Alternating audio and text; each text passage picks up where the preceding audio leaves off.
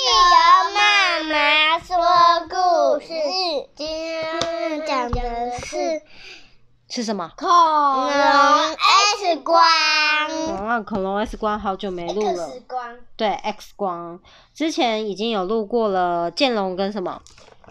梁龙。梁龙。好，那这次要录的是慈母龙。慈母龙妈妈现在来到了诊间，她说：“医生你好。”医生说：“你看起来很累，哪里不舒服呢？”啊，慈母龙妈妈说：“我最近完全提不起劲，而且还一直变瘦。”然后画面上是慈母龙妈妈对着她的蛋说：“妈妈来保护你们。”接着她的蛋生出来了，一直在喂他们，说：“妈妈来喂你们。”他说：“医生，这个是蛋吗？那个是。”那个孵化出来的蛋都是碎掉的，对，都破掉了，那已经孵化了。然后医生说：“哎呀，你最近有发生什么事吗？”慈母龙妈妈就说：“也没什么，只是我家小孩出生后，我就越来越忙了。他们还在蛋时，我一直担心他们被偷走，所以日夜守着蛋。原本以为孩子们孵化后，我可以稍微休息一下。”但我现在反而还得忙着喂他们吃饭呢。话虽如此，只要看着孩子们津津有味的吃着我带回来的植物，我就觉得好幸福啊。接着，慈母龙妈妈的诊疗记录卡上面就写着性别母，食性是植食性恐龙，长度九公尺，平均五吨重，症状是。一直变瘦，又提不起劲，推断因为育儿压力所造成的营养失调。原来如此，那这段时间你都吃什么呢？妈妈说：“我吗？这个吗？我吃了什么？嗯，好像想不起来了。只要一找到食物，我就赶快带回去给孩子吃。”自己好像没吃到什么东西，看到孩子吃东西的样子，我就心满意足了，所以没注意到呢。医生说：“我想不需要再看下去了，你是营养失调。”慈木龙妈妈说：“什么？我吗？”医生说：“你的眼窝都凹进去了，两颊也陷下去了，又没吃什么东西，而且……”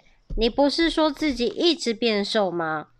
慈母龙说：“啊，是这样没错。”医生接着说：“虽然喂孩子吃饭很重要，但妈妈要先顾好自己的健康，才能继续照顾孩子嘛。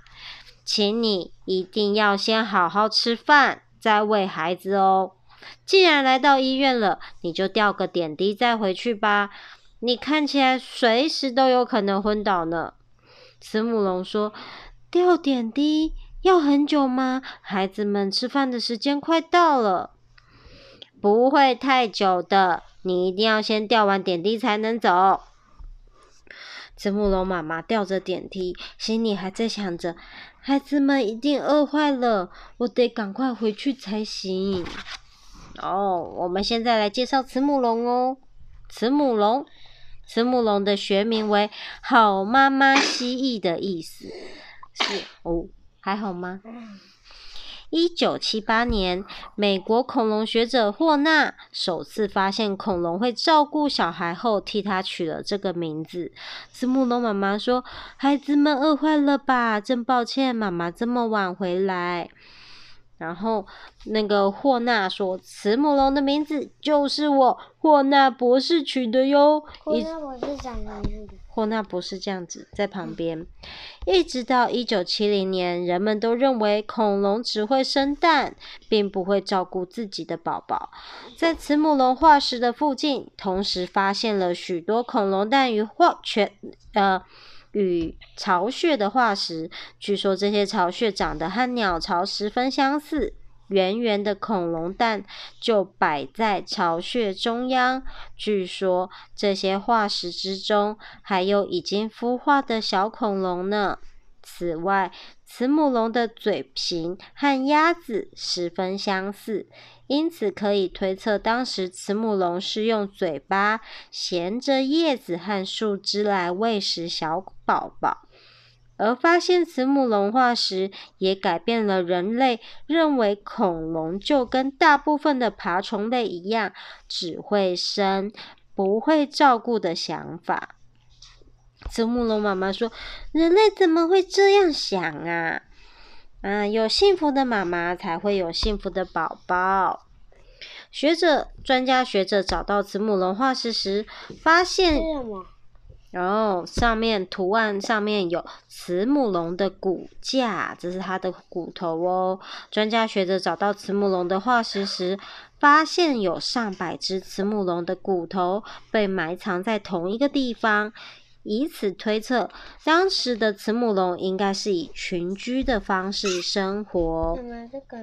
哦，就是群居的方式，所以他们有一个慈母龙的部落啊，他们会有说我的弟弟妹妹啊，这很棒。然后慈母龙妈妈们还在那边说，你家的孩子最近胃口好吗？哦，他们还会说不太好呢，就跟企鹅哥跟企鹅妹妹有时候不想吃饭一样。慈妈妈们还会聊天，是吗？嗯。好了，我们慈母龙故事说完了，要说什么？晚安。晚安。